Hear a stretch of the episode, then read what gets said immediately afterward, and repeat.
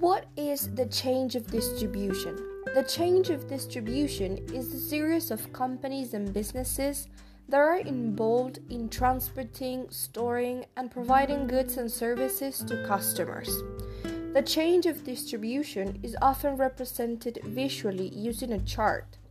This chart demonstrates the different elements of the change of distribution at different levels. The levels are typically given the titles of principals, wholesalers, retailers, and consumers. The principals are the core elements that are being sold to the consumer. Within the tourism industry, this includes a wide variety of products and services, including accommodation, transport, attraction tickets, and ancillary products and services.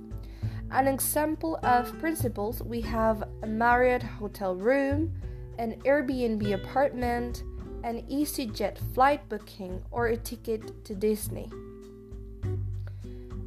We have then the wholesalers. The wholesalers are the people who package the product.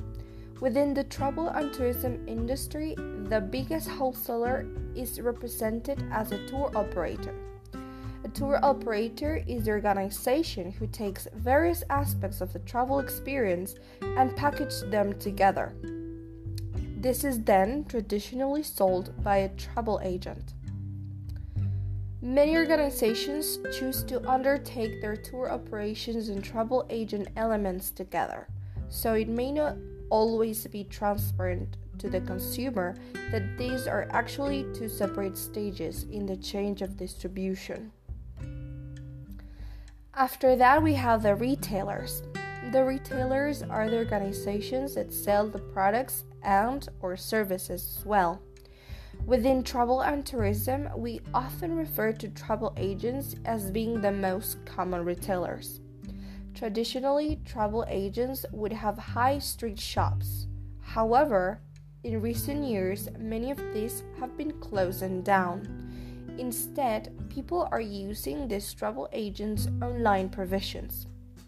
People are also frequently choosing to avoid travel agents altogether and book their holidays independently. Examples of uh, retailers we have Travel Supermarket or STA Travel. Last but not least, we have the consumers.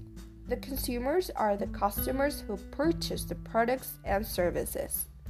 There are many different types of tourists. The most common types of tourists include business travelers, leisure tourists, domestic tourists, international tourists, and people who are visiting friends and relatives, known as VFR. Examples of these are like families, employees, students as well. When studying travel and tourism, it is important for us to understand the change of distribution. This change includes the four key elements. However, it is important to remember that this is not a rigid rule. Rather, it is a guideline for understand how different organizations interact and work together in the travel and tourism industry. Thank you so much.